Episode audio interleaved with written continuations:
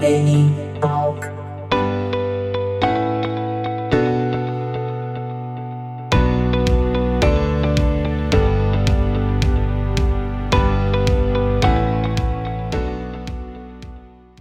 Gian Couto, cara, obrigado por aceitar o convite. Eu que agradeço. Sempre bom poder dar uma divulgada no trabalho. Trocar uma ideia contigo, né? Fazia tempo, não falava, que a gente não se falava assim pessoalmente. É verdade, cara. O Nene Talk, ele também é uma ferramenta que eu uso para conversar com os amigos, sentar e poder colocar né, em dia as conversas. E é muito bom poder estar falando contigo. Eu lembro, Gia, que a tua mãe, ela foi minha professora e continua sendo, porque eu penso que professora é para a vida, a Sandra. Eu lembro que em uma das minhas visitas aí na, na casa dela, na casa de vocês, você me mostrou no computador uns vídeos do Rammstein. Tu lembra? Eu lembro, tu sempre fala isso, cara. E eu tava lembrando agora há pouco disso aí, velho. Uns vídeos do Rammstein e do Slipknot. Isso há uns, cara, eu acho que há uns 10 anos atrás, né? Me corrige. Cara, por aí, porque eu acho que a gente tava no ensino médio, né? Eu acho, cara. Eu, eu tenho 32 anos, eu acho que eu sou uns 3 anos mais velho que tu, né? Uns 4 anos por aí. Uh, eu tenho 27, vou fazer 28 agora, então. É, uns 4, 4, 4 5 anos. Enfim, agora. mas eu lembro que eu fui visitar e aí o menino, né? Muito envolvido na questão da música, do metal e afins ali. Na época eu acho que eu já estava entrando na minha vida adulta e você ainda na adolescência, digamos. E aqui a questão da idade é só para dar um contexto pro ouvinte, porque isso não faz diferença nenhuma. Até hoje eu escuto Rammstein e Slipknot e adoro. Mas eu quero te perguntar essa questão, porque na época eu lembro, já que eu sentei contigo, tu me mostrou, eu acho, já que foi a primeira pessoa que me mostrou o Rammstein. Foi você. E era um show deles, onde tanto a questão da, né, do teatro, da pirofagia, pirotecnia, enfim, toda a questão circense, abre aspas, aqui no bom sentido deles, do teatro, era em relação a um, a um canibal alemão, cara. Se eu não me engano, um caso de um canibal é, alemão. A música tratava desse assunto. Aí tinha um panelão, tu lembra? Sim, é a Mein Teil. É um caso famoso esse de um do canibal alemão. Não sei se tu uhum. tá ligado na história, mas contextualizando rapidamente até para quem tá ouvindo, eu não vou lembrar o nome do cara, mas é um caso bem famoso que provavelmente boa parte das pessoas já deve ter ouvido falar, é meio que por cima, assim. Mas é um cara que ele anunciou num, na internet, lá, nos primórdios da internet, eu acho que é ali nos anos 90, final dos anos 90, começo dos anos 2000, Uhum. Ele anunciou em algum fórum, alguma rede social do tipo da época, que ele estava se dispondo a, acho que pagar, enfim, não sei o quê, para que alguém se dispusesse a ser comido Nossa. por ele. Comido, no caso, literalmente, né? Uhum. Jantado, não é questão é, sexual, é questão de. É, não, é, não é nada sexual, é uma questão. Uhum. E tiveram várias respostas, na verdade, né? O ser humano é um. caixinha de surpresas. E dentre essas respostas ele escolheu uma pessoa e de fato eles foram as vias de fato. Ele eu posso estar confundindo a história em alguns detalhes, mas pelo que eu lembro no geral, ele se encontrou com outro cara lá, eles jantaram, o cara tomou algumas garrafas de vinho, alguma coisa, para ficar mais leve para a situação. Uhum. E eles acham que, se não me engano, a primeira coisa que ele tentou comer do cara foi o pênis, ele cortou o pênis do cara fora e tentou comer e não gostou porque porque é um membro, né, que não tem muita carne, é só músculo, né? Uhum. E daí, uhum. quem sabe esteja pulando algum detalhe, mas eu sei que no final ele matou o cara e e, com, se alimentou dele por um bom tempo, até que não lembro como ele foi descoberto, foi preso. E o Rammstein depois de um tempo fez essa música, né? E daí quando eles quando eles tocam ela ao vivo, eles usam todos esses elementos circenses que tu bem destacou, que, que são bem clássicos dos shows uhum. dele. E essa música em especial tem o, o tio Lindemann, que é o vocalista, ele vem vestido de cozinheiro, tem outro cara num panelão. Uhum. Eles sempre uhum. fazem brincadeiras com essas coisas meio. Esses, essas situações mórbidas, né? Inclusive, não faz muito tempo deu uma polêmica que eles uh, ressuscitaram, digamos assim, a polêmica do, de apoio da Alemanha ao nazismo, enfim. E eu uhum. não vou entrar nesse assunto porque eu não acompanhei a fundo, então não tenho propriedade para falar. Mas agora eu lembrei que foi uma polêmica que foi uma das últimas que eles se meteram, assim. Uhum. É uma banda que sempre está tratando essas situações. Sim, eu conheci uma alemã aqui, em um bar antes de iniciar o lockdown e ela, ela me contou que ela não gostava de Hamstein. E ela citou que ela particularmente não gostava de Hamstein justamente por essa questão, né? Ela não era, como é que eu vou te dizer, ela não conseguia administrar essa questão da arte, da questão de tocar nesses assuntos como tu mesmo citou, bem difíceis, né? Inclusive aqui talvez alguns ouvintes já estão com alguns gatilhos, eu espero que não sejam gatilhos negativos, porque essa conversa com o G ela vai se desenrolar dentro dessa linha do muitas vezes o inexplicável, da questão da psique humana, da psicologia, do terror, do medo. Então, vai ser um assunto talvez assim, literalmente no papel um assunto pesado, mas a gente vai levar muito na boa aqui. E eu quero só para ressaltar aqui dizer que o Jean, ele não é é, maníaco ou louco, tá bom? Eu conheço muito bem o Jean. Ele é um cara de uma família muito boa, ele tem uma mentalidade muito saudável, ele é um profissional da área. E eu tô muito interessado nesse assunto e muito feliz de novo por ter ele aqui. E eu lembro que sim, nessa essa questão do panelão e afins, e eu na época, Jean, que tu me falou, né? Tu ali mais novo, eu fiquei tri assustado, meu. Sério, eu fiquei tri assustado. Assim, eu olhei. Sim, eu fiquei. Eu fiquei assustado, eu fiquei pensando, bah, que loucura, né, meu? Pensando pra mim, sabe? Porque até então tava na linha do metal, Iron Maiden, Metallica, nada tão visualmente Nossa. forte. Isso. E aí tem a questão tanto do, do Rammstein aqui de novo, do vocal, né, sem alemão, a banda que canta em alemão, que é, digamos assim, popularmente o idioma é conhecido por ser uma coisa mais, digamos, é, assustadora, se eu posso dizer. Eu não sou um linguista aqui, mas tu entendeu? Já tem essa questão também sim, dessa sim. atmosfera do idioma é, alemão e da é voz, né? Do, da voz dele também, né? Não é uma língua latina que a gente está acostumado, Exatamente. é uma língua mais estranha. Exato. É o desconhecido, né? Abre aspas. É, é uma coisa que não nos soa bem. É. Ele Muito funciona bom. numa lógica diferente, né? E daí é uma coisa que até que é abordado no artigo que a gente vai falar depois, provavelmente. É, é aquilo que tá, tá fora do nosso padrão, né? Tá fora da nossa ordem de, de pensamento. É uma uhum. coisa que já ressalta aí, como tu comentou. Isso. Eu quero citar aqui um artigo que se chama O Horror das Trouxas Ensanguentadas de Arthur Barrio. É isso, né? Arthur Barrio. E eu isso. gostaria de deixar aqui também, para o ouvinte que ter interesse, vai estar na descrição deste episódio. Eu vou deixar o link para o site com este artigo que foi escrito por Giancarlo Bax Couto, que é o nosso Jean Couto que está aqui comigo. Eu gostaria uhum. que você falasse sobre esse artigo, por favor, Jean. Cara, uh, uh, vamos contextualizar tudo, digamos assim. Uh, começar pelo título, acho que vai, já vai dar para contextualizar o que, o que, que é. Arthur Barrio, ele foi um, ele é um artista brasileiro das artes plásticas uhum. que ele, na verdade, ele é português, né? Ele veio uh, jovem para cá, mas ele é um artista luso brasileiro, então. Uhum. E daí ele viveu a ditadura militar no Brasil e na época ele ficou muito famoso na ditadura militar, onde ele produzia essas artes, os chamados happening, happenings, uhum. que, que é o happening na arte, né, um happening acontecimento, é uhum. é aquele tipo de arte e ela não é não é uma arte no objeto, não é um quadro, não é uma música, é um acontecimento. E o que, que é o happening visa? Ele é uma arte, primeiro, que é efêmera, né? Ela, ela acontece, não, não permanece, a arte não permanece em si, o que permanece são fotos dela, vídeos, enfim, mas a arte uhum. em si é aquele acontecimento, happening, né? E, é, e, o, e o que também ela busca é essa relação com o público. E uhum. o que, ela uhum. vai causar com o público, né?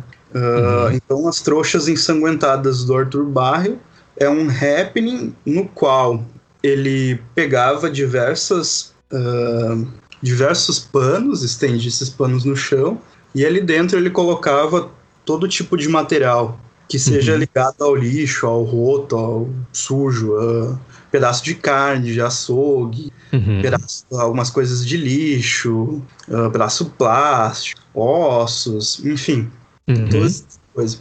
Ele enrolava todo, todo aquele pano ali e virava uma trouxa, né? Uhum. Nada humano, né? Nada humano, perdão te interromper, nada humano, né?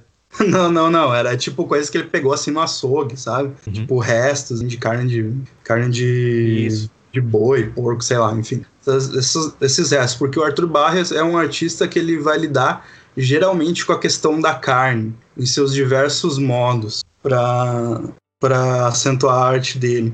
que é para falar da transição do tempo, da carne que apodrece, a carne que sofre, que no caso é um motivo que vai ser bem recorrente na ditadura, né? Uhum. E, e ele pega esse, essas trouxas, né? E, e, são as trouxas ensanguentadas, que se acabou se chamando assim, como trouxas ensanguentadas, mas a arte em si, o rap, se chama situação trouxa. E o que, que ele fez situação com essa... trouxa. Isso, situação trouxa, situações trouxa. Porque digamos que o happening ele é constituído por três atos, né? Esse happening do Arthur Bar. O primeiro é em que ele fez essas trouxas, ele foi fotografado. O uhum. segundo era ele largando essas trouxas num córrego em Belo Horizonte. Um, bem um córrego, assim, meio esgoto, meio arroio, sabe? Uhum. Não bem. Ele largou essas trouxas, são 14 trouxas de sangue, que parecem corpos mutilados e enrolados e largados, assim. Ele largou esses objetos na, na rua e ele se escondeu com o César Carneiro, que é o fotógrafo que acompanhava ele, para observar a situação e para observar a reação das pessoas. E logo foi um frisson na cidade, né? Porque imagina, porque não por causa das, das trouxas em si, mas o que eu defendo, né, é, é pelo que elas remetiam, né? Porque na ditadura militar era muito comum a questão do a existência dos chamados esquadrões da morte, né? que uhum. Pegavam pessoas, torturavam, matavam e depois jogavam os corpos nos córregos e naturalmente as pessoas que viram aquilo ali sem saber o que era deduziram automaticamente que eram corpos, né? E uhum. ele e ele o intuito dessa arte dele é justamente causar esse choque no espectador, né? Então, o happening é isso, é, é essa provocação, porque uhum. também uma coisa que a gente tem que entender é que a arte, digamos que ela segue um, um determinado um ciclos históricos, né? Uhum. É muito comum a gente ver hoje em dia, tá, mas tá, isso aí é arte, determinada coisa é arte, sabe, do que definir mas é que muitas vezes a determinada arte ela está envolvida em determinada discussão entre os próprios artistas. Então uhum. se tem uhum. todo um ciclo. Por que, que o, o que, que o Arthur Barrio estava fazendo ali com essa provocação? Isso também faz parte de um, de um movimento artístico na época de sair do, do museu e levar arte para as pessoas.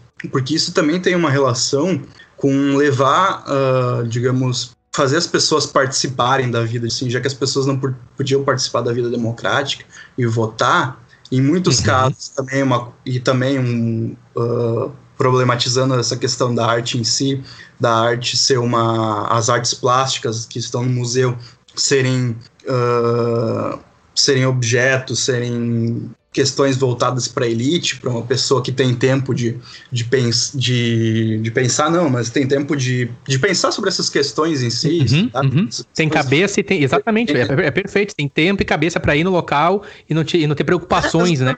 Tipo, é, e, é, e, tem, e pode pode buscar aquilo ali e ir até o museu, né? Uhum. Então, a arte em si, ela sempre foi algo mais uh, institu institucionalizado para as classes altas, né? Então, o que esses artistas estão fazendo é levar a arte para fora do museu, levar a arte para para as pessoas em si. Esse, o caso do Arthur Barra em específico, ele quis chocar, né? E uhum. quis trazer essa toda essa memória do, do horror, né? Por isso que eu falo que são o horror das trouxas ensanguentadas do Arthur Exato. Barra. E Muito mas outros, outros artistas faziam coisas diferentes, né? O Elliot C, que é um artista muito famoso da época, ele, ele trabalhava com os parangolés, que eles chamam, que, é, que hoje em dia eles são muito comuns no carnaval, que é tipo uma uhum. roupa que veste comprida, fica girando, sabe? Causa todo o um movimento. E isso era, a arte dele, ele produzia isso, ele levava para as pessoas nas praças e tal, as pessoas vestiam e rodopiavam, aquilo dançavam, levavam a escola de samba. Então toda essa arte ela está buscando se, se, se aproximar dos populares e se aproximar da população, né? O Arthur Barrio, no caso, vai fazer isso pelo viés do, do horror, né? Eu defendo, no caso, é, que é o que eu defendo. Uhum. Só explicando antes disso tudo, né? Por que, que eu escrevi esse artigo, por que, que tem. por que, que eu tô fazendo essa discussão, né? Que eu, que eu trabalho com pesquisa e eu pesquiso cinema de horror. As artes plásticas não são não são o meu, o meu foco de estudo uhum. principal, apesar de eu sempre fazer esse jogo e sempre buscar algumas relações entre o cinema e as artes em si, principalmente pintura, né? Uhum. E, mas daí eu fiz uma disciplina na pós, né? Que era de história da arte, daí foi onde eu conheci o Arthur Barrio e aquilo ali me chamou muita atenção, essa arte dele. Eu fiquei, tipo, embasbacado quando eu vi a primeira vez, assim, aquilo ali. Eu achei, uhum. Tipo, sensacional que o cara fez, quando fez, sabe? Sim. É algo que causou um frisson, assim. Tipo, chamaram bombeiro, chamaram polícia. Foi uma loucura na cidade por causa daquilo ali, sabe? E ele conseguiu denunciar toda uma questão com uma arte dele que, tipo, um pensamento extremamente simples, mas muito provocante, né, para as pessoas. E daí eu fiquei, e daí como eu pesquiso o cinema de horror, eu fiquei, eu comecei a fazer os links, né, entre a arte dele e a e a, e a teoria de horror que eu pesquiso e uso para o cinema. Uhum. E eu comecei a ver que muitas das coisas que ele usava ali, uh, tanto sem saber, quanto toda a lógica que ele usava era muito semelhante aos, a, quem, a quem faz horror no cinema e na literatura, né, que, é os, que são os campos onde que são os campos estudados uh, sobre uhum. o horror, né. Quem pesquisa horror geralmente vai pesquisar cinema, muita coisa, ou literatura, né. E daí eu fui atrás para ver se alguém falava sobre isso em artes plásticas, né? Em pintura, em nesses happenings, enfim, de, e tem muito pouco material sobre isso Sim. e tem muito pouca gente que, pes, que, que, o, que pesquisa sobre isso e que vai colocar uma teoria do horror nas artes porque não é tão usual, né? Enfim, as artes acabam, as artes plásticas acabam abordando sempre um outro tipo de campo. E daí onde surgiu essa ideia de fazer essa provocação. Tá, vamos olhar então para a obra do Barrio como uma obra de horror. E daí foi Boa. o que eu fiz nesse artigo. Eu usei Boa. os autores.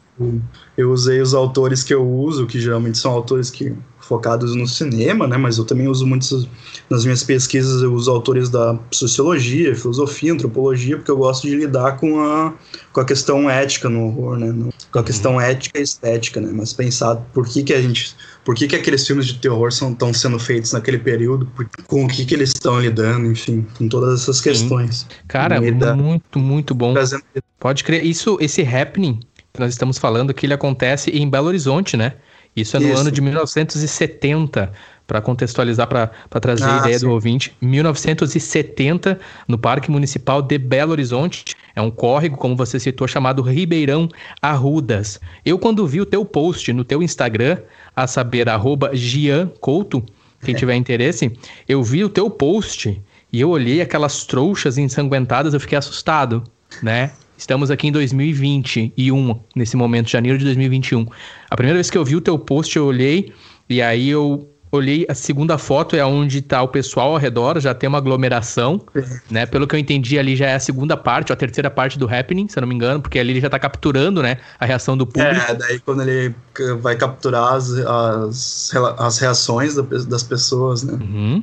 E quando for ali aquelas trouxas... Tem até uns policiais, assim. Isso, tem um pessoal ali que está observando, julgando já um, um possível caso de crime, né? De acordo Sim. com aquilo que você citou da questão da mentalidade que se tinha na época, contexto de ditadura militar, um período muito triste na história do nosso país, Brasil. E já quando eu vi aquela foto, o que me despertou foi, cara, são, são, são pedaços, provavelmente algum humano, um óbito. Foi a primeira coisa que eu pensei. E aí eu já, meio que na hora que eu olhei assim, eu vi, cara, o Gia deve ser alguma sacada com as paradas que ele estuda. Aí eu li o teu post, né? Vi a foto, li o post e na sequência eu fui pro artigo. E aí esse artigo, inclusive, de novo, Vou deixar na descrição aqui do episódio com o Jean, onde você fala sobre esse horror das trouxas ensanguentadas. Mais alguma observação sobre o artigo para a gente poder pular para a próxima parte, Jean? Eu acho que no geral é isso aí, né? Não tem por que uhum. entrar aqui nessas partes teóricas muito aprofundadas. Quem tiver interesse uhum. pode ler aí, pode me mandar mensagem, me uhum. xingar. Isso aí. Arroba Gian Couto, Gian com G e Gian Nossa. Couto Gian B. Couto no Instagram. Espero que ninguém vá te xingar, viu? Se alguém for te xingar através desse episódio, me fala, já que a gente combina aí de uma maneira de usar essas trouxas ensanguentadas de um modo mais vital. Cara, eu conversei contigo uh, para iniciarmos aí os planos de termos essa conversa, porque tu é um cara, para mim, tu é um cara interessante, né? Tanto que, de novo, quando eu tive na tua casa lá, o menino Gia adolescente, o guri me mostra uns vídeos com os né, um, um, aqui não quero ser xenofóbico, uns alemães cantando em alemão, com uma panela gigante, e na sequência tu já fez o link pro caso do canibal, se eu não me engano, tu citou um caso que também aconteceu em Porto Alegre, enfim. Aí tu já trouxe também a questão de Slipknot, e eu vi Balguri é ligado nessa parada mais sombria, mais obscura, né, do desconhecido, do oculto. E, cara, o que que te levou, assim, fala um pouco do que, que te levou para essa área, se tu puder trazer para nós um pouco de você, assim, quando você se pegou tendo esse apreço, esse interesse pelo oculto, pela darkness, shadows, o além. Que, que, que, acontece contigo e aí tu foi estudar isso? Fala um pouco pra gente e já conta um pouco também sobre a tua carreira acadêmica, fica à vontade aí, pra gente já partir pra parte do horror em, em questão de cinema. Cara, é engraçado tu mencionar tudo isso, porque é, é, engraçado, assim, porque às vezes a gente precisa que outras pessoas percebam essas coisas pra gente se dar conta. Eu nunca. Eu nunca me dei conta de, dessa fase aí, uhum. tipo, disso. Eu já, fiquei, eu já fiquei pensando, inclusive, em fazer um artigo sobre Slipknot, assim, sobre Lady Gaga.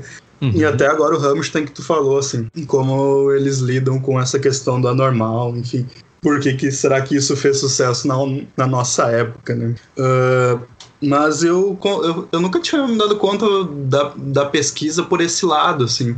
Uhum. Porque eu sempre, eu sempre gostei de cinema de horror. Na verdade, o, o sempre gostar é algo. Né, não, não é bem assim. Quando eu era uhum. criança, eu ouvia, mas eu me borrava de medo. Então. Isso, esse é, era o meu ponto é contigo. Eu queria saber se tu, se tu sentia o medo. O que, o que, que te despertou, assim, do tipo. Porque eu, eu, cara, tenho muito medo. Sou tricagão, tá? Hoje, com 32 anos, eu consigo ver algumas coisas, mas eu ainda tenho, eu tenho muito medo. Eu evito filme de terror, cara. Porque eu sonho Sim. com isso.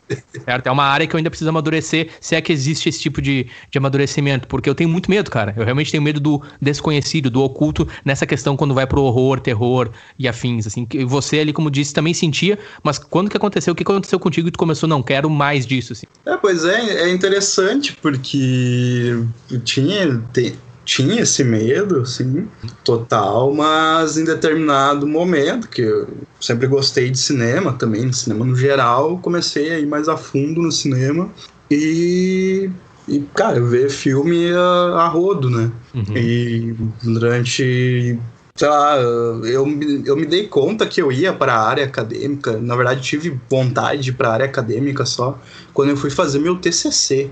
E o meu TCC não tem nada de horror, né? Meu TCC é de jornalismo, trabalho de conclusão no curso de jornalismo. Que eu gostava de escrever e tal, mas depois no fim eu vi que a minha área do jornalismo não ia ser muito fértil. Que, e daí eu descobri que eu gostava mesmo da academia. Daí na academia aí pesquisando cinema, né?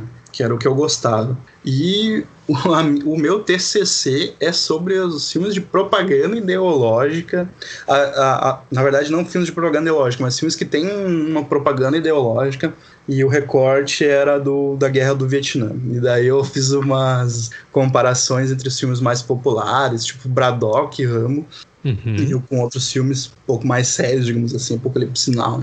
Ali foi o que eu descobri que eu ia que eu queria ir para a área acadêmica. Daí uhum. fui fazer uma seleção de mestrado, e daí na época eu ainda estava mais voltado para um viés marxista da análise, e fui pensar ideologia no cinema, um campo que já, já não é datado, mas, mas não é mais tão estudado assim como se pensa nas universidades, né? Uhum. Acho que o Marx é o cara que que isso, domina isso. ali, mas não, não é bem assim. Ele é muito. Ele tem todos os seus méritos, é claro que um monte de gente gosta, enfim. Não estou aqui, obviamente, criticando, mas, mas as uhum. coisas não funcionam desse jeito. Uhum. Enfim, eu fiz a, um projeto que era pensando em ideologia e cinema e movimentos sociais, enfim. E acabei não passando na seleção. E daí, daí nesse meio tempo, eu fiquei pensando, tá, aqui que eu que, que eu gosto de pesquisar, né? O que, que, eu, que, que eu posso fazer. E daí, nesse meio tempo, também eu entrei para filosofia. E daí, uhum. e daí comecei a descobrir mais autores, enfim, me apaixonei por Nietzsche, pelo amado anticristo, né? Uhum. Que debatia muitas questões morais. E daí, nesse meio tempo, eu fiquei pensando, tipo, tá, pô, questão moral foi um negócio que me bateu. E daí, quando eu penso, tal, por que, que eu pesquiso essas coisas hoje, eu sempre lembro da, mais da infância, assim, de como questões morais atingiam por ter estudado numa, numa uhum. escola luterana, por ter, tipo, todo, ter passado por, por uma educação religiosa, essas questões me chamam mais atenção, são mais latentes, assim. Uhum. E daí, entrando na pesquisa, tá, eu vou aplicar essa questão na moral aonde, né? E daí eu, e daí eu lembrei de uma, de uma pergunta que eu acho que um monte de gente já deve ter ouvido falar, que é por que, que a menina virgem é a única que sobrevive nos filmes de terror? Olha aí. E... Pô, boa essa, cara. Eu quero deixar pro ouvinte também. Por que, que a menina virgem é a única que... Boa, cara.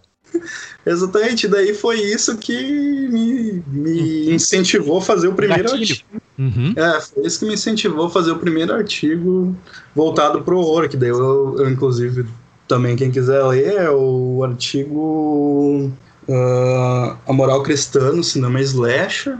Eu escrevi ele com um professor e tal, enfim. E daí, pensando a moral, que no nosso caso o Ocidente é a moral cristã, Uhum. Eu comecei a aproximar com o cinema de horror e trouxe para a questão do José Mujica Marins, nosso Zé do Caixão, uhum. que produziu muitos filmes no Brasil. É, no final da vida não é mais tão levado a sério, mas, uhum. mas artista ele foi fantástico e foi muito importante para o nosso cinema. E daí eu comecei a pesquisar ele. Daí eu fiz o meu mestrado em comunicação, voltado para o cinema, analisando a moral cristã no, no cinema do José Mujica Marins. E Olha, daí eu, eu tenho o texto foi... aqui, Fragmentos da Moral Cristã no Cinema de Horror de José Mujica Marins. Exatamente. É exatamente isso aí. Essa é a minha dissertação.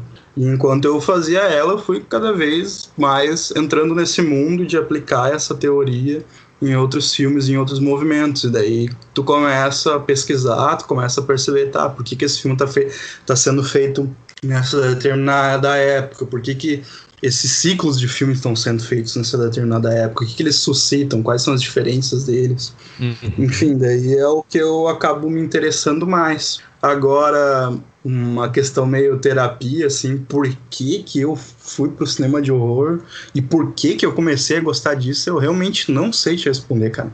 Me desculpa, uhum. mas eu simplesmente Sim. gosto da estética, comecei a gostar, assim, da, dessa estética de, de do, dos filmes em si, dos movimentos, estudando cinema, eu comecei a ver que aquilo ali era um, um baita campo para para uhum. se entender determinadas épocas. Assim. Eu levo muito a sério o horror nesse sentido, porque a gente, é, é, muito comum até assim, as pessoas não levarem tão a sério o, o, horror em si como um objeto de pesquisa, sabe? Até Sim. dentro da, da, própria academia, assim, muitas pessoas podem ver como um cinema menor, alguma coisa que é só entretenimento barato, sabe? Só que às vezes se a gente for olhar para o entretenimento barato, a gente vê o que que as, o que o, o que que ele diz sobre a sociedade às vezes muitas vezes aquele entretenimento barato ele vai falar muito mais do que algum objeto uh, artístico que não tem tanto contato assim com a sua sociedade né? então é isso que me incentiva a pesquisar essas questões cara eu acho muito bacana observando você falar uma das coisas que eu noto ali, um elemento em relação à resposta que você, em princípio, não tem do porquê, mas é a questão da tua educação inicial, primária e ensino médio, enfim, na questão de uma. de um. De um eu ia falar regime, não, não é essa palavra. De um ambiente é com a religião próxima, né, luterana e afins, evangélica. Então você se desenvolve nessa escola, você desenvolve nesse, nesse, digamos assim, ambiente, nessa atmosfera, e consequentemente, eu acho que todo ser humano, uma das nossas é, melhores dádivas, você posso usar essa expressão, é o questionar, é se perguntar, é questionar o que há, o que é, seja o Estado, seja o, tudo que é legal, tudo que não é legal, o porquê. E à medida que a gente vai amadurecendo e ganhando idade, a gente vai descobrindo e entendendo um, um pouco mais do que é a realidade do mundo, né? Enfim, e te ouvindo falar, ouvindo assim o teu, digamos, abre aspas, depoimento, realmente eu quero voltar para aquele momento do menino Jean com as camisas do Slipknot, porque você usava as camisas do Slipknot também. Se eu não me engano, a gente foi fazer uma viagem, esse é o menino Jean, a gente foi fazer uma viagem para as ruínas de São Miguel do Oeste, se eu não me engano. Se eu não me engano, você vestia uma das camisetas é, com as estampas do Slipknot, Nossa, que sempre também. A memória é formidável, cara. A minha eu tenho uma, eu memória de elefante. São Miguel das é, Missões, só, só Isso, isso, São Miguel das Missões, verdade. São Miguel da... Isso. E aí uh, eu lembro já de você ali, eu olhava assim, mas esse guri tá questionando alguma coisa. Claro, hoje eu vejo com esses olhos, na época eu só. Que guri estranho, né? que guri estranho, cara. Ele gosta de, de, de, banda que canta questão de canibal, Slipknot. Depois passou ali aquela. né? Eu, é, depois de algum tempo, eu comecei a ouvir muito Slipknot e hoje, inclusive, é, é, é uma das bandas que eu escuto diariamente, assim, o, o principalmente o, o self-title deles. Fica a dica pro ouvinte Slipknot. Mas na época eu não tinha esse apreço de novo, porque eu tava muito naquela questão tradicional do metal, do rock, afins. Sim. E eu olhava assim, mas que guri estranho. E agora, te vendo, te ouvindo, toda essa questão, né? O processo, tudo o que você tem se despertado para. E você citou um nome ali que é muito interessante, né? Do Mujica, do famoso Zé do Caixão. E antes de seguir a minha pergunta para ti, eu percebi que quando você olha uma peça, um teatro, um, perdão, um, um filme, você, Jean, você analisa muito o contexto, né? De, de, do momento daquele filme, me corrige. Tu não olha, por exemplo, hoje em 2020, um filme com a expectativa da realidade atual. Tu olha muito, sim, tendo a expectativa da realidade atual, do momento em que está, mas, por exemplo, tu pega um filme do Zé do Caixão, eu acho que uma das coisas que tu se pergunta é o que, que aquele filme fala, principalmente naquela época. É, faz sentido isso que eu tô te falando?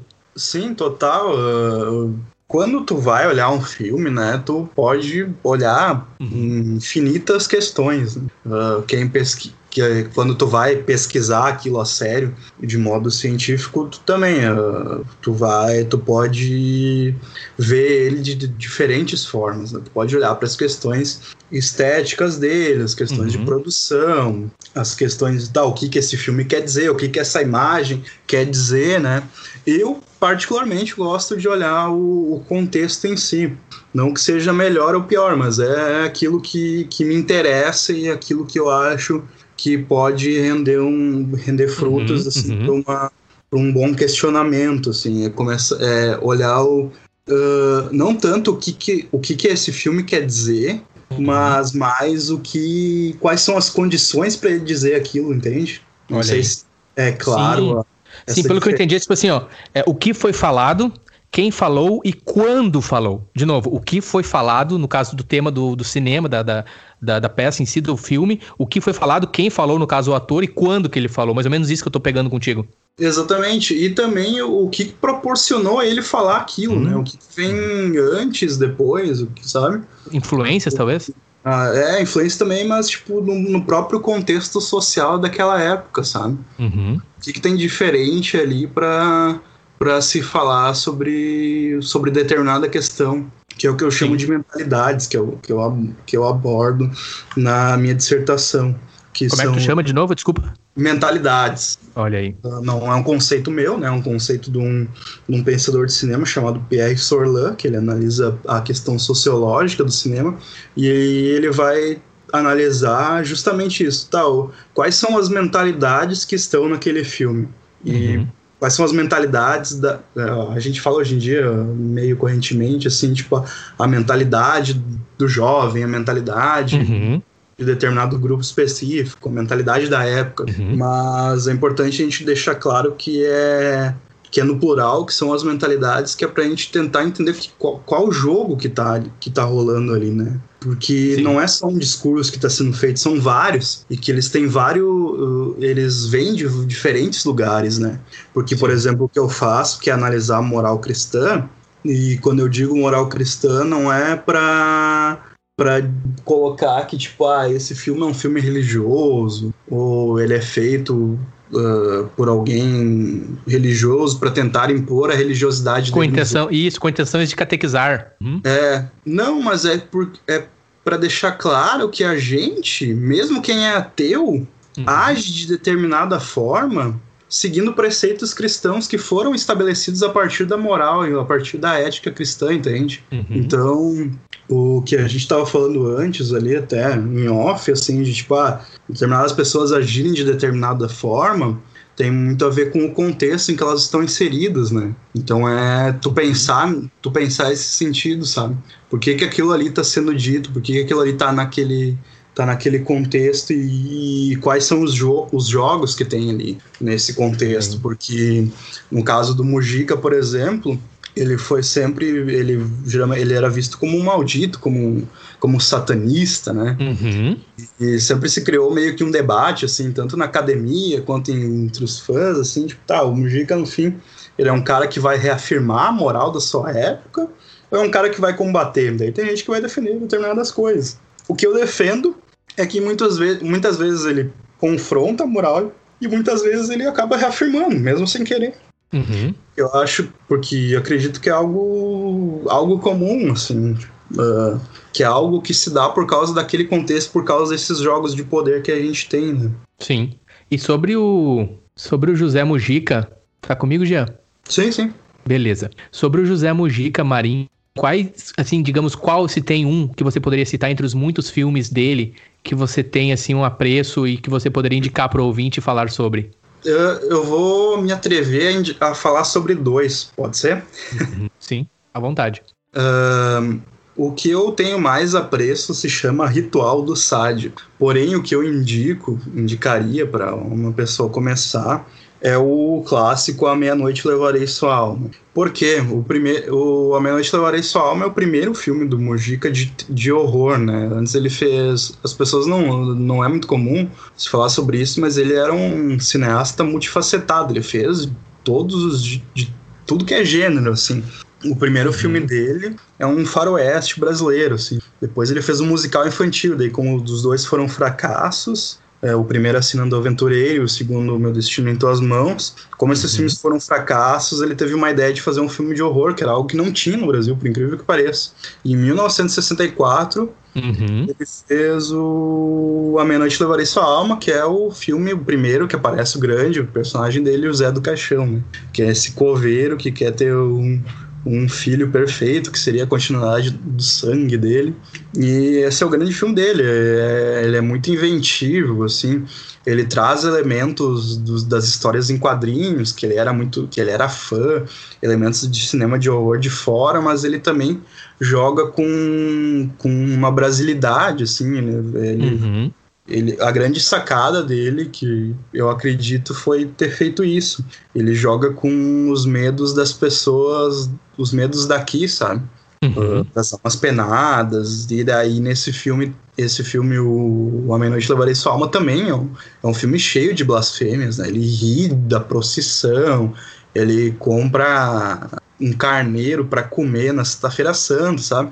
Então tu imagina, pra, pra gente isso é meio bobo, assim, mas tu imagina uhum. uma sociedade em 1964. Exatamente. Interior paulista, onde tinha os cinemas chegavam, chegava um filme desse, sabe? Tipo, logo se espalhou na cidade que ele tinha pacto com o capeta, né? Uhum.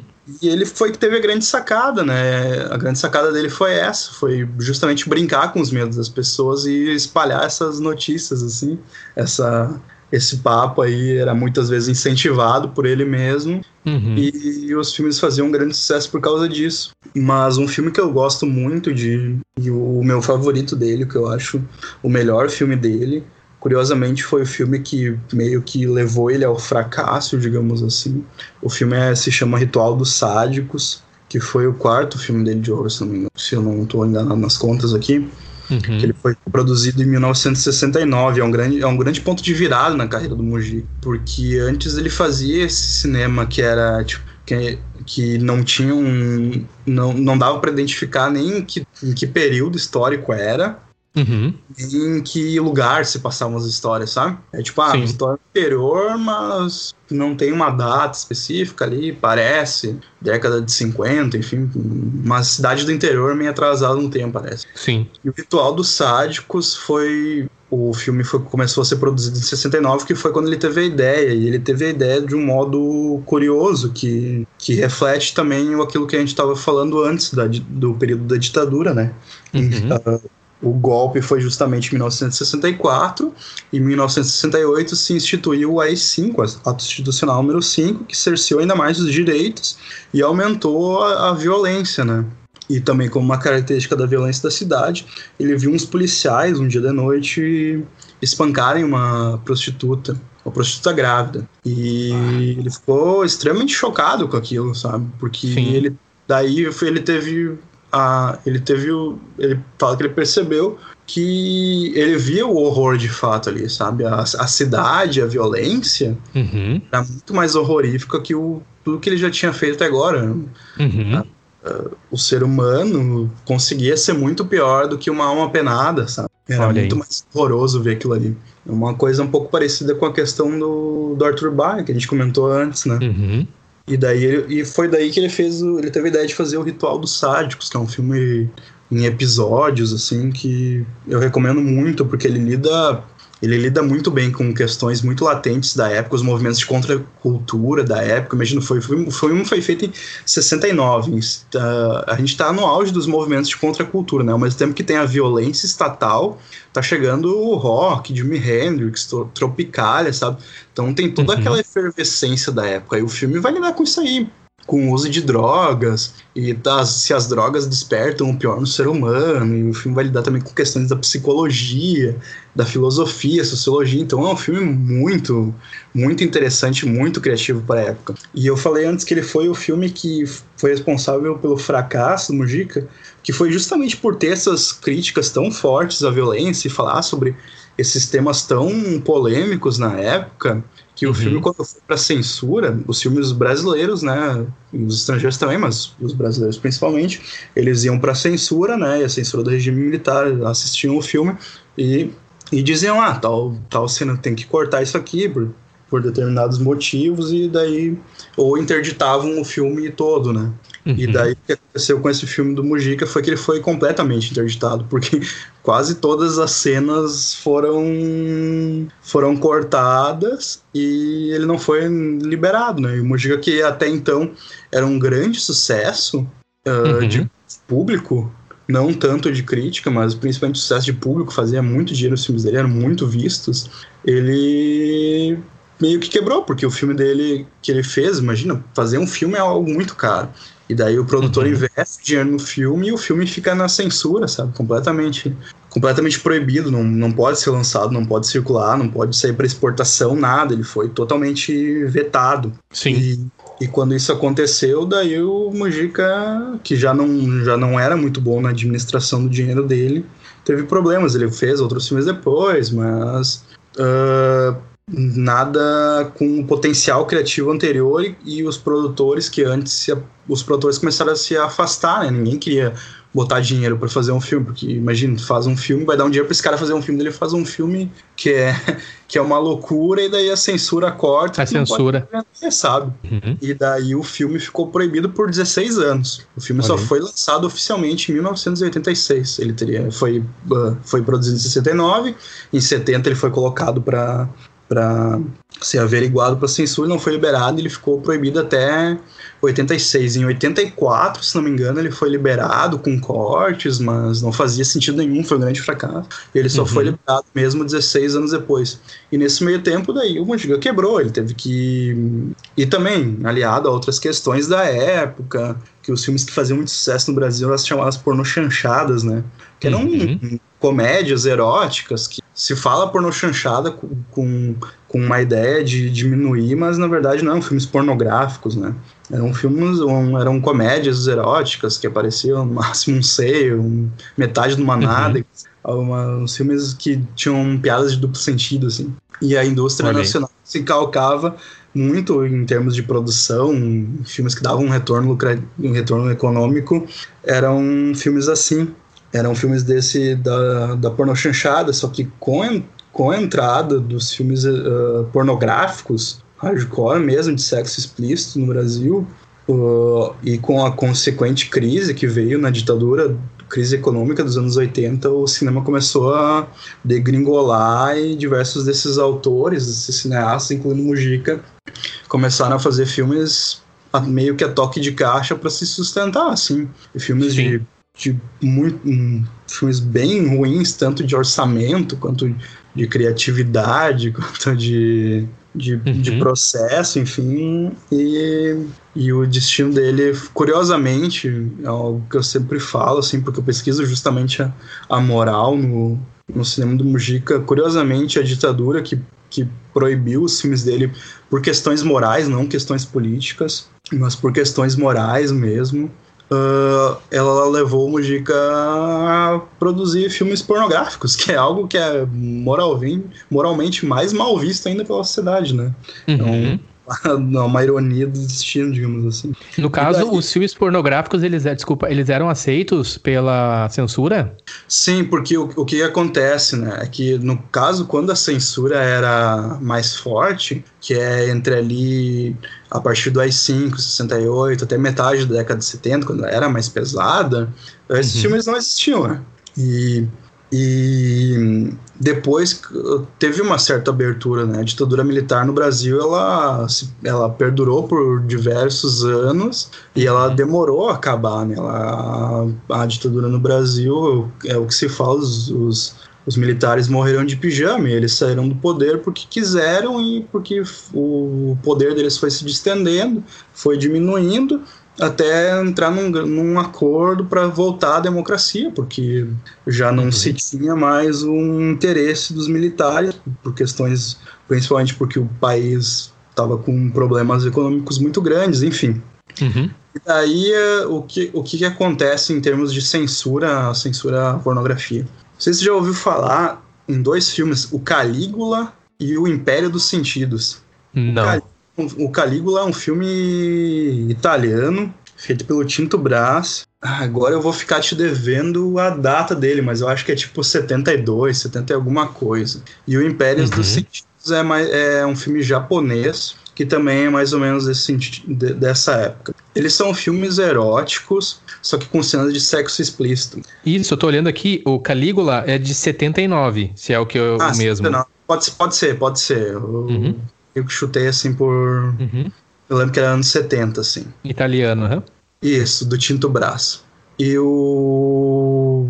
E o Império dos Sentidos é uma produção japonesa, francesa, uh, uma parceria entre Japão e França. Esses dois filmes são, uh, são filmes eróticos, filmes pornográficos, mostram cenas de sexo explícito, mostram os genitais, a penetração, enfim, como qualquer uhum. filme rasteiro pornográfico. Mas além disso, eles contam uma história e vão e, e tem o, e tem o seu tem, tem, tem uma parte que é que busca ele vai além de só mostrar cenas de sexo. Uhum. E eles contam essa história, enfim, o Calígula, a história do Calígula, um rei romano, vou ficar devendo essa história aí que não é a minha especialidade.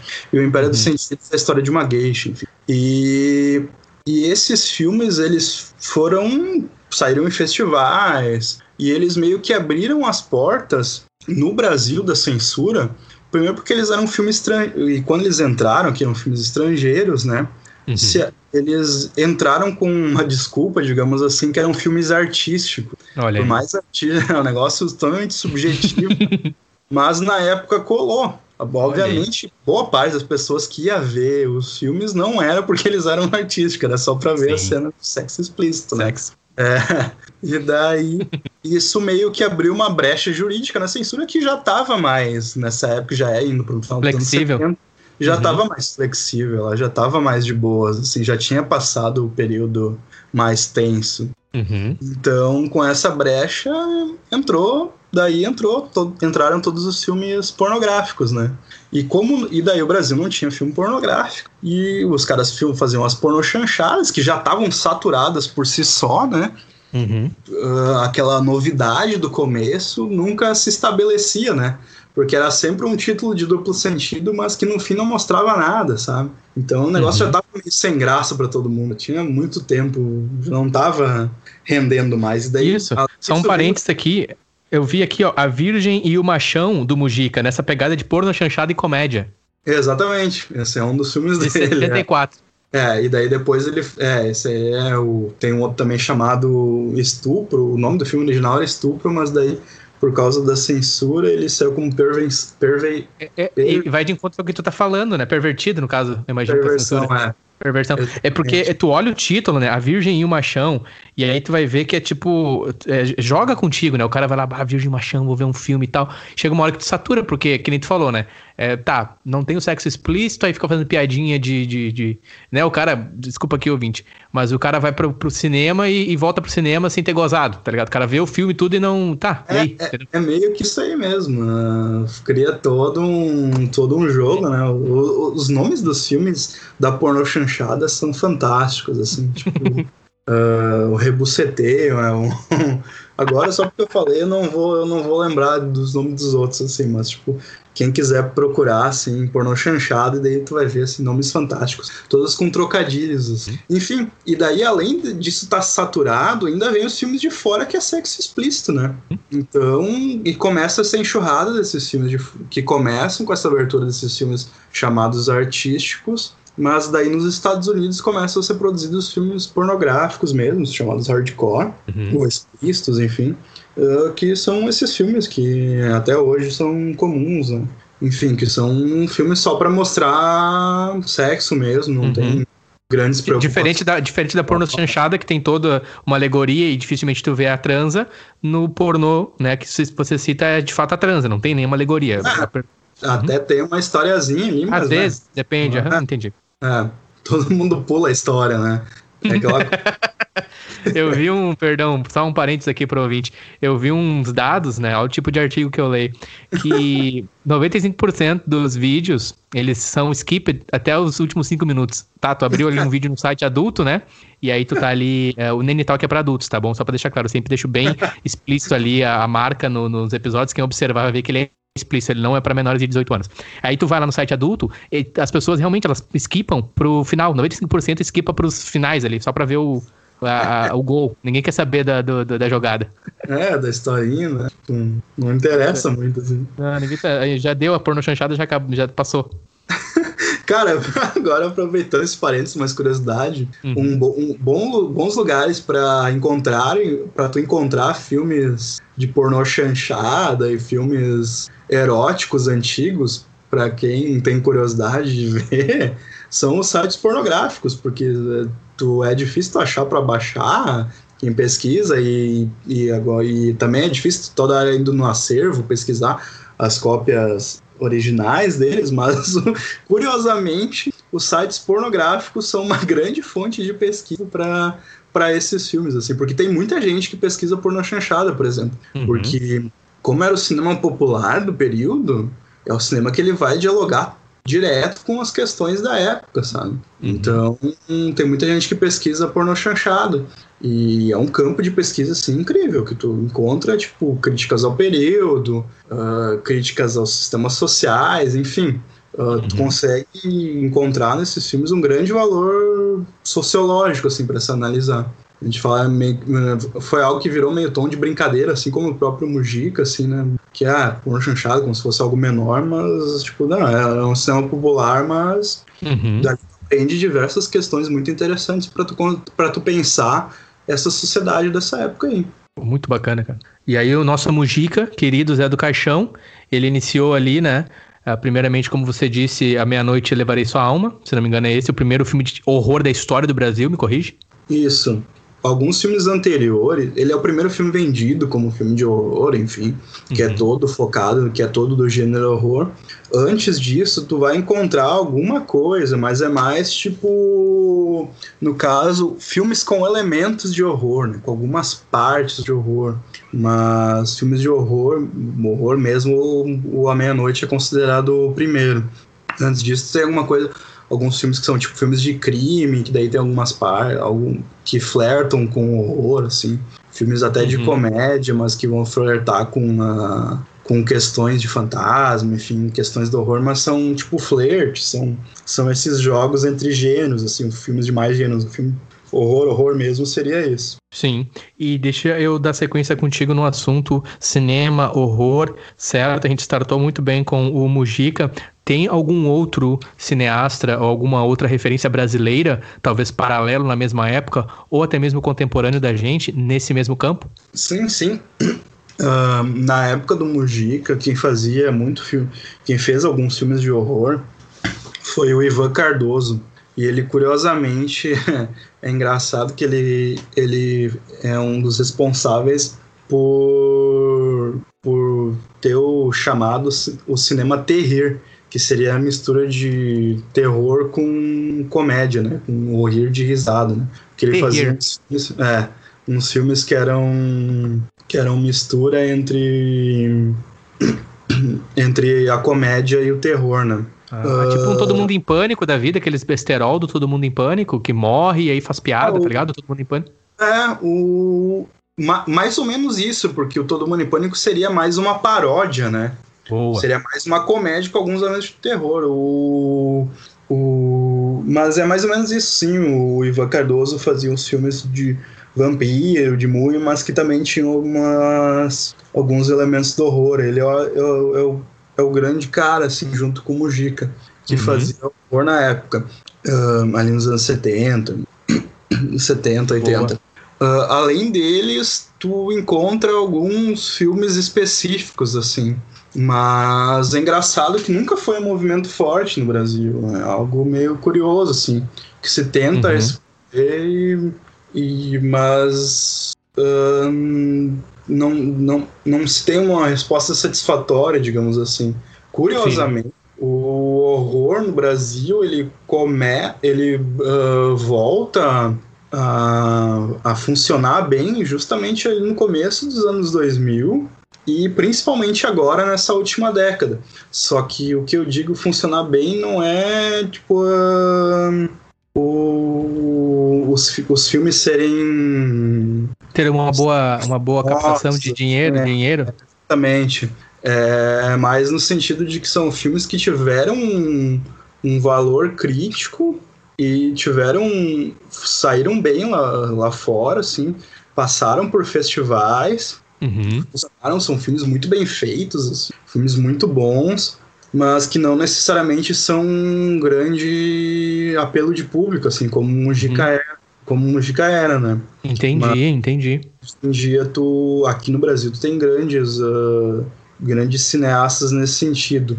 Uh, aqui até estava catando aqui o, um outro artigo que eu, que eu fiz aqui pra, pra, por causa de uma lista, porque eu sou péssimo com nome sempre. Às vezes eu tenho que ficar colando, que eu, eu, lembro dos filmes, mas às vezes me fogem os diretores, né? Mas uh, nessa última década a gente tem um, um, um, movimento do cinema de horror no Brasil bem interessante, que daí tem alguns diretores como Juliana Rojas e Marco Dutra que eles fazem, que eles são uh, autores que fazem filmes de horror, assim, só praticamente. Uhum. Uh, eles fazem Câncer juntos, Boas Maneiras eles fazem também. Uh, a Sinfonia da Necrópole é, da, é só da Juliana Rojas. Mas enfim, uh, daí outra Gabriela Amaral, que ela faz o, um filme chamado Animal Cordial, que é com Murilo Benício ainda, com os atores globais, assim, o Irandir de Souza, Irandir uhum. Santos, e é um filme com, com que é muito interessante, assim. O Denison Ramalho é um cara aqui do Rio Grande do Sul, ali de Porto Alegre, inclusive, que ele começou, ele fez cinema ali na PUC, Uhum. E ele fez por muito tempo curta-metragem, nos anos 90, nos anos 2000, ele fez curta-metragens muito bons, muito interessantes e recentemente ele fez o Morto Não Fala, que foi o primeiro longa-metragem dele, que passou por diversos festivais, assim, então tem um movimento muito interessante. Agora eu, eu acho que é de longe o movimento mais forte do cinema de horror no Brasil, uhum. que cresceu muito por causa, eu acredito, por causa das políticas públicas de incentivo ao cinema e cultura, né, da Ancine, que, uhum. que foram mais ali no começo dos anos 2000. E o, o que acontece no cinema no geral, né, dando um panorama meio geral, assim. O cinema no Brasil, ele é muito forte, o cinema brasileiro, ele é muito forte até o começo dos anos 90, só que na época do Collor, ele tem uma quebra, né, na indústria muito forte, uhum. porque parte do cinema ele, brasileiro ele é produzido a partir de incentivos públicos, o que antes que alguém reclame não é exclusividade do Brasil. O Brasil faz muito pouco isso comparado a outros lugares, inclusive. Fato. Uhum. E, e, e, o, o, e como aqui o, o, além de tudo, de não ter tanto incentivo e de acabar o incentivo na época do Collor, aí no começo dos anos 90, uhum. uh, a, os equipamentos eram muito caros, né? Eles precisavam ser importados. Então causa esse, esse buraco ali no cinema de quase nenhum filme é produzido de qualquer gênero. E se tem a chamada, do, a chamada retomada do cinema brasileiro é o Quatrilho, que se eu não estou enganado é 94, é o Quatrilho até aquele filme gaúcho. Uhum. Clássico é, Quatrilho. Assisti é, na época que eu estudava no Inhaxica. Exatamente. Quatrilho, o quatrilho. Todo assim. É, todo mundo viu esse filme, assim, ele é, um do, ele é o filme da retomada, assim. Ele é de 95, assim. Fábio Barreto. Isso, foi filmado aqui no Rio Grande do Sul. E... O quatrilho. enfim, uh, daí que retor, re, o, tem a chamada retomada do cinema brasileiro, que ele começa a ficar forte de novo, daí depois no começo dos anos 2000 vem os chamados filmes mais voltados para as questões das comunidades, Cidade de Deus, né, que é o grande uhum. estouro internacional do Brasil. Depois vem o, o Cidade dos Homens, o próprio. Tropa de Elite Tropa também, né? É, o Tropa de Elite que eu tô tentando lembrar o nome. Uhum. Nesse filme. E daí, ao mesmo tempo que voltam as políticas públicas de incentivo, se tenha o barateio do, do, dos equipamentos, né? Então, uhum. com as câmeras digitais que se tem, fica muito mais fácil fazer cinema. Tipo, hoje em dia, tu não precisa de, de muito dinheiro para fazer um filme, sabe? Uhum. Tipo, no caso, comparado, né, que, comparado ao que o cinema geralmente demanda, né? Sim. Sei lá, filme de pouco orçamento no Brasil, mas com, sei lá, 100 mil, se faz um filme se faz um filme de pouco orçamento, mas que não vai ficar devendo para um filme de milhões em termos de, de qualidade, entende? De qualidade uhum. de imagem, som, tecnologia. De é, de tecnologia. Então é, é muito mais fácil de fazer, e daí isso também ajuda. Uh, acredito que a gente ter essa retomada do cinema. Uhum. Não sei nem se é uma retomada, porque pouquíssimos filmes de cinema de horror na história do país e agora é que esse movimento está mais forte. Vamos ver como é que vai ser depois da, da pandemia, né? uhum. né? Porque o a indústria cinematográfica ah. e cultural sofreu muito no, com a questão da pandemia, né? E, e, também por causa dos cortes anteriores até a pandemia, os cortes de uhum. incentivo fiscal do governo, né? Sim. Então, vamos ver como é que vai ser depois, quando vamos voltarem ao normal, né? Certo. Mas eu tu... acho que... Uhum. Pode ir. Não, eu acho que é isso aí mesmo. Massa. Tu citaste o Denison Ramalho, é um gaúcho, né? Quero deixar aqui bem frisado para o ouvinte o filme Morto Não Fala. Denison Isso. Ramalho. Isso, esse filme dele. Uh, ele é um gaúcho, esse filme foi feito em São Paulo, ele saiu em 2019. 18, 2019, 2018, considerado como horror. Isso. É um filme bem interessante que o Denison Ramalho lida direto, desde, desde os curtas-metragens dele, assim, ele, ele lida com essas questões sociais. Né? Nesse longa também, ele vai falar sobre a questão do tráfico ali. Então, é um filme bem, uhum. bem interessante para se ver. Eu acho que nas plataformas tipo Net, ele passa, ele passa, ele passa bastante no canal Brasil, se não me engano. Mas... Tem no YouTube aqui, eu chequei, talvez ah. é, o meu algoritmo aqui seja um pouco diferente na questão de geolocalização, mas eu acho que o ouvinte que está aí também no Brasil, ele vai ter acesso, tem no YouTube também, e eu acredito que você paga o aluguel, você assiste lá o morto não ah, fala. Ah, verdade. É, ele tem no. É verdade, tem sim. Ele tem. Eu já vi, ele tem no YouTube pra, pra alugar mesmo. É, eu Muito tava tentando bacana. lembrar o que é que eu tinha visto ali em streaming pra alugar, assim. Foi no YouTube mesmo, não foi no, no net, não. Uhum. Deixa eu te perguntar uma coisa, ô, Gia. A gente tem falado de horror, a gente tem falado de questões sociais, do momento, mentalidades em relação à análise quando você for ver um filme afins. Acho muito bacana, acho muito legal a maneira como tu trouxe do próprio Mujica ali, falando um pouco sobre o início de carreira dele, o contexto em relação à época, o primeiro filme de horror, aí depois com a ditadura ele teve que, digamos assim, para pagar os boletos, fazer outras linhas Total. de filme, pôr no chanchada. E eu quero perguntar para ti aqui, pra gente encaminhar a nossa conversa, em relação ao horror, assim, é, o pouco que eu conversei aqui contigo, eu já consegui ter muitas ideias em relação ao horror e certamente eu acredito que o ouvinte também do Nenital, que a partir dessa conversa vai começar a ver o horror de uma maneira diferente, com outras, ver o horror com outras mentalidades. Eu quero perguntar para ti sobre o horror, assim, o que mais te cativa é a questão do medo, da despertar, do despertar o medo, ou a questão de questionar dogmas, no sentido dogmas, aquilo que é imutável, muito também através da religião. Por exemplo, um dogma no passado era de que a Terra era não era redonda, né? Muitos anos atrás, um dogma da Igreja Católica da época era de que a Terra não era redonda. E isso é só um exemplo de dogma que, claro, está equivocado, assim como muitos dogmas, a gente cita a religião dentro do cristianismo porque é muito do nosso contexto Brasil, mas aqui o ouvinte ele considere toda e qualquer é, linha de religião e pensamento e filosofia de credo e afins. Então, para ti, Gia, o que, que mais chama atenção é a questão do despertar o medo ou a questão do questionar o dogma, assim, o que, que te motiva, considerando você aí no futuro próximo é, vindo a escrever tuas, tuas peças e teus, enfim, cinema, tua, tua, teus roteiros, assim, é mais a questão do dogma sendo questionado ou a questão de despertar o medo, ou os dois juntos, assim? Eu acho que as duas, as duas questões estão ligadas, né? Uh, porque tu vai sentir medo, em muitos casos, o teu medo ele vai estar tá ligado àquela questão, alguma questão ética tua, entende? do credo, ah, por exemplo, da virgem que tu citou, né? Da virgem morrer, ou a virgem ser a última a morrer. Ou aquele casal que tá transando lá no filme do Jason é o primeiro a morrer, tá ligado? Aquele casal transando na barraca, é certo é, que o Jason vai matar ele. Foi essa, foi um dos meus primeiros. O meu primeiro artigo foi é sobre isso aí mesmo. Então, é, então é, é, são questões muito ligadas, assim. Mas o que me motiva sempre é. O que mais me chama atenção sempre é é pensar esses contextos e pensar esse.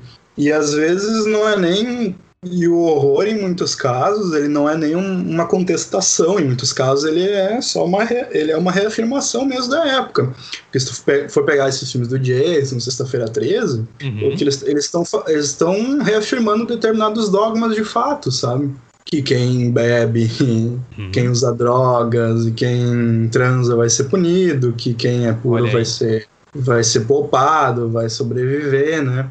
Então, em muitos casos, o horror ele também está ali para reafirmar algumas coisas da alguns pensamentos da sociedade e é algo uhum. que que hoje em dia também os filmes de horror esses últimos movimentos que tem estão vindo mais para com filmes para contestar isso esses filmes brasileiros até que eu comentei são filmes que buscam contestar a sociedade brasileira, tanto no sentido da violência hum. da sociedade, quanto por uma perspectiva de, de violência de classes, assim, quanto por uma perspectiva do sistema que a gente vive, de, de trabalho, um sistema de, de racismo, enfim, é todas essas questões que foram muito naturalizadas até uma época, hoje em dia elas uhum. estão mais contestadas nesses filmes. E no próprio cinema de horror que está rolando mundo, mundo afora,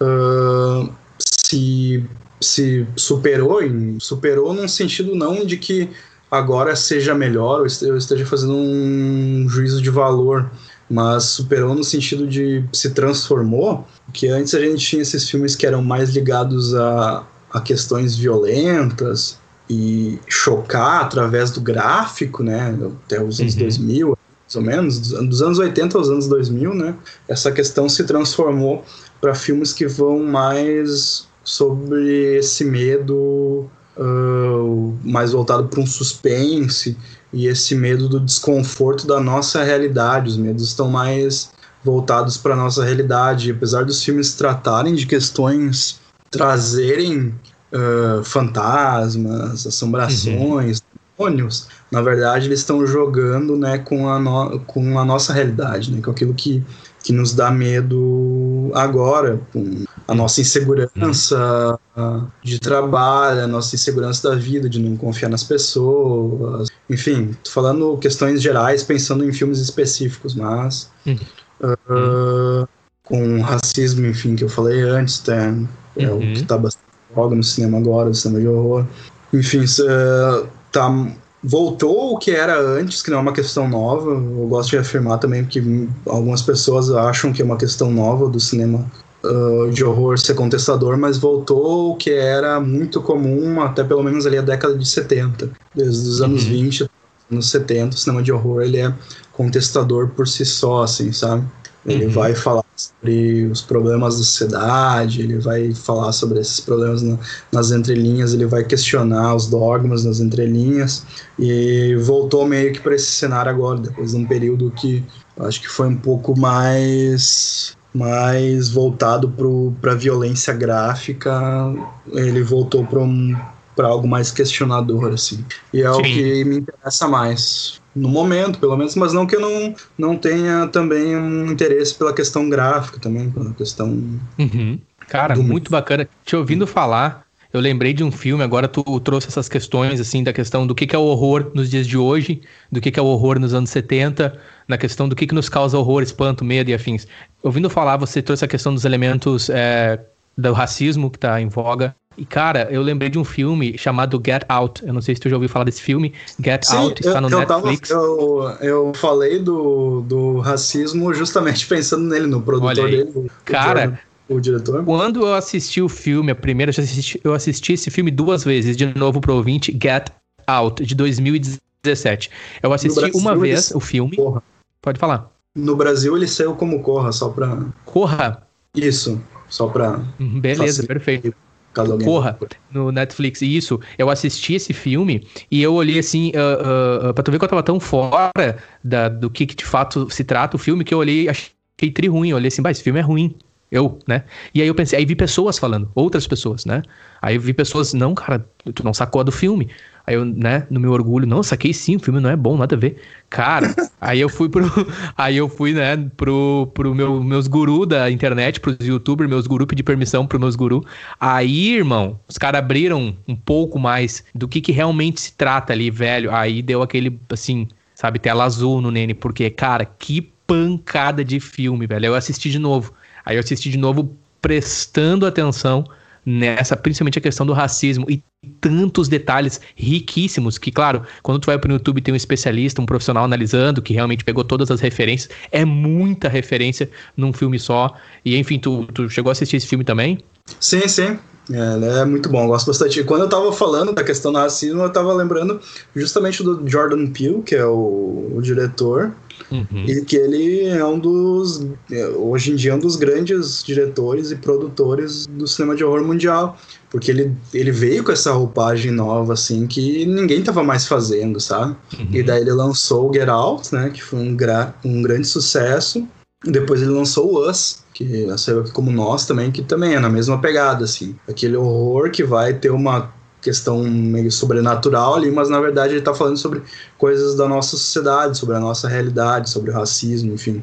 Esse eu não assisti ainda, o Us, e com certeza na sequência da conversa que eu vou assistir. Us, que seria nós, né? E pelo que eu tô vendo aqui nas imagens, é a mesma, digamos, próximo na filosofia e pegada, assim, dessa questão desse horror, é. com esses elementos de racismo também, né? É, exatamente. Referências. Exatamente. Que massa, e. É, são, e são filmes que estão voltados mais para essas questões, assim. Uhum. Mesmo trazendo. Agora a gente está agora a gente tá nessa fase, assim, esse ciclo, né? Uhum. É, digamos assim. Uh, olhando um panorama geral. A gente está com filmes de horror que estão sendo questionadores da nossa realidade social. Sim os que estão fazendo um grande sucesso, não que não estejam sendo feitos outros, mas os que estão fazendo maior sucesso, os que estão saindo, que estão voltados para isso, eles estão se destacando mais. Então, hum, são excelentes filmes. O outro é, é o A Bruxa, né? Que o A Bruxa acho que foi, foi o primeiro assim que meio despertou essa onda. Não uhum. sei se uhum. tu viu ele. The Witch. Não. The Witch não. também. É, Agora... enfim. Uhum. É um filme que também ele é, é ele se passa na, na, no século XVI, se não me engano. Uhum. Só que ele vai lidar com questões que são muito latentes hoje em dia, né? Que é o dogma religioso, a questão da mulher, do machismo, uh, do patriarcalismo, né? na questão da família. Então, é um filme que de horror ele tem aquela camada, aquela história que se passa ali na. na... Falando, imagina, você olha um filme que tá, tô falando do, da Inglaterra no século XVI, sabe? Uhum. Ok, o que, que tem de realidade? Tá, o que, que isso tem a ver com a gente, sabe? Mas não. Exato. Vai ver o, o diretor, ele tá trabalhando questões que são que são de agora, sabe? Uhum. Ele tá trabalhando ali com uma família de que é muito religiosa, uma questão que que é uma discussão muito latente atualmente, o, o fundamentalismo religioso, por exemplo. Uhum. Então, o, horror ele abre um caminho criativo para tu poder discutir essas questões sem ser didático, né? Sem ser muito simplista, assim. Mas Tu poder fazer a pessoa questionar, tu poder, tipo, que nem, por exemplo, no teu caso, tu viu a primeira cam... tu viu o filme ali, o uhum. tu viu a primeira camada, tal, beleza, e, mas depois tu foi ver que tinham mais camadas e daí tu, tu começou Exato. a te questionar sobre o filme. E daí quando tu viu ele a segunda vez, tu teve uma outra experiência, sabe? Uhum. Então tu começas a questionar sobre diversas coisas que o filme traz, não só sobre a questão do medo em si. Uhum. Cara, fantástico. Jean, não quero tomar muito o teu tempo também. A gente já está indo aí para uma hora e quinze, uma hora e vinte. Nós iniciamos a conversa falando do, do teu artigo, né? Sobre o horror das trouxas ensanguentadas. Isso. E ali, ali a gente já deu um start bacana sobre você, sobre os teus pontos em relação ao porquê da tua pesquisa. Depois ali que você foi para a área já mais do horror, focando na questão do Mujica, né? A gente falou do fragmentos da moral cristã no cinema de horror. A gente já começou a falar também do cinema brasileiro, do horror. A gente citou o Mujica, a gente citou questões dos momentos é, da carreira dele, ele que veio nos deixar, acho que foi ano passado, né? Ele veio Isso. a falecer, se não me engano. Hum, e foi falamos. Uhum, falamos desse, desse artista que, que com certeza já é, tomo nota que eu vou focar para assistir os filmes dele né? Porque sem dúvidas você, o menino Jean, você lá atrás, lá assistindo os Rammstein, falando do, do canibal, depois com os Slipknot, você é razão, né? Você tem influência nesse meu despertar, nesse meu interesse, né? Você vê que eu sou leigo para a questão do horror, porque eu assisti um, um filme, por exemplo, o Corro, Get Out, e eu não fui capaz de absorver muito, falando de mim, Nene, né? Agora, já com um pouco mais de sensibilidade para essas questões é, da mentalidade, do que está por trás, do momento, das referências, para conseguir absorver tudo, né? O que o artista ali, o, o autor e afins, está tentando trazer em relação a, ao filme. Então a gente citou Mujica, a gente citou Porno Chanchada, a gente falou de dogmas, religião, a gente falou também do Brasil, da questão atual, a gente falou do momento no, no Brasil num todo, com a questão da cultura sofrendo muito ali no período de 90 até 94. Aí depois falamos do quatrilho, muito bacana. E, e agora a gente está encerrando falando um pouco desse momento com, inclusive, o Morto, eh, perdão, o Morto Não Fala, né, cinema brasileiro, atual, aí 2018, e agora com o Get Out, né, o Corra e o Us, entre a questão também do, do momento, assim, do que, que é o horror, daquela questão de mentalidades que tu falou. Cara, no geral, tô muito feliz, muito satisfeito com a conversa, acho que é a primeira de muitas, eu espero ter mais conversas contigo. No Nene Talk, sem dúvidas, é o primeiro episódio que a gente fala num assunto mais pertinente, focado nessa questão aqui, por exemplo, do horror. E eu tô muito feliz, cara, porque tu compartilhou muita coisa boa. Eu tenho certeza que os ouvintes também vão ter os mesmos gatilhos positivos através da nossa conversa, para quando for assistir, no meu caso, vou assistir o Mujica, eu vou com outros olhos, vou com olhos mais, se eu posso dizer, sensíveis e abertos para me questionar e refletir. Principalmente no meu caso, eu gosto muito de questionar dogmas, eu gosto muito de, de questionar a questão é, daquilo que se tem por certo, entendeu? Eu gosto de ver assim o filme, uh, os trechos e afins, e não só analisar a questão da tecnologia, da película, da imagem, mas também as mensagens e tudo que aquele momento o, o, o artista que se encontrava naquela situação, como citou do Mujica lá na, na ditadura, o que, que ele estava trazendo, o horror dele ter visto a prostituta grávida sendo é, espancada e o que, que é de fato a realidade do horror e afins. Enfim, já muito, muito obrigado, cara. Cara, eu que agradeço. Sempre bom poder falar sobre esses assuntos estranhos. Uhum. Uh, sobre as pesquisas também, gosto muito de falar sobre isso. Sempre bom trocar essa ideia. Bom falar contigo, falei antes, uhum. faz um tempo que a gente não falava pessoalmente, assim, por áudio, por se uhum. E, Sim. cara, estamos aí sempre à disposição para o que precisar. Uhum. Uh, recomendo fortemente que as pessoas deem uma chance ao Mujica. Uhum. Dêem uma olhada no YouTube, tem boa parte dos filmes dele. Bom desses filmes brasileiros mais antigos é que não, não rola muito questão de direito autoral, as produtoras não enchem muito saco com isso, então tu consegue esses filmes fáceis no YouTube, uhum. já que de outro jeito é meio difícil tu ver eles, né? Sim. E é isso. Massa, meu. Eu vou assistir o A Meia-Noite, levarei a sua alma. E na nossa próxima conversa, se tu tiver interesse, a gente pode falar só específico desse filme. Ah, eu acho excelente, cara. Acho excelente. É.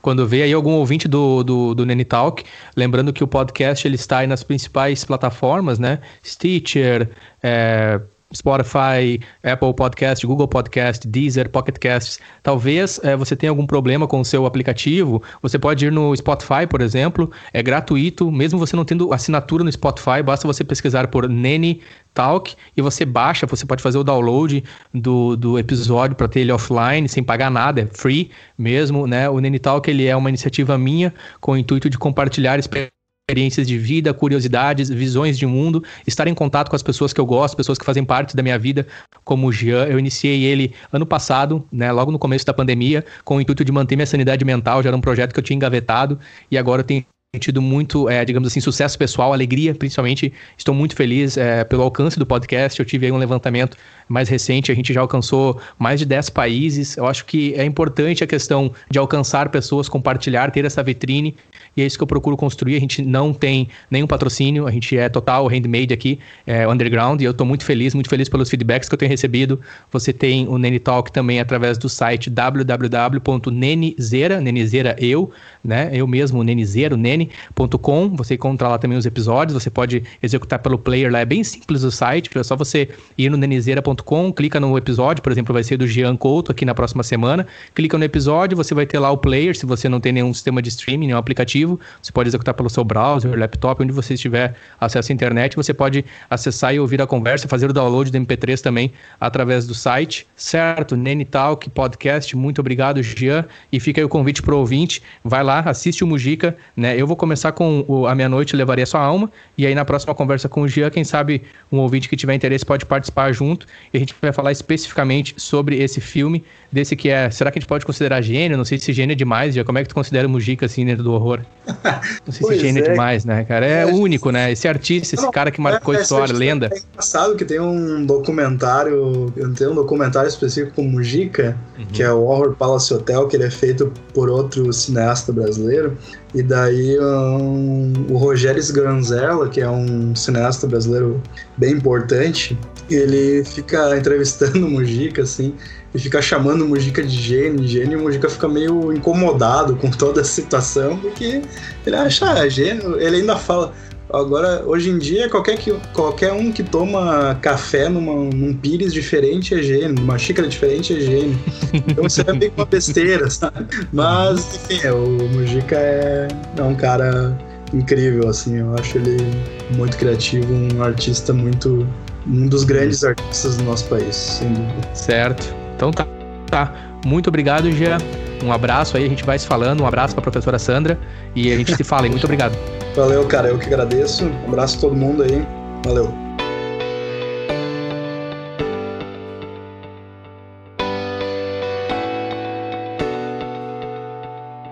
Obrigado por escutar este episódio.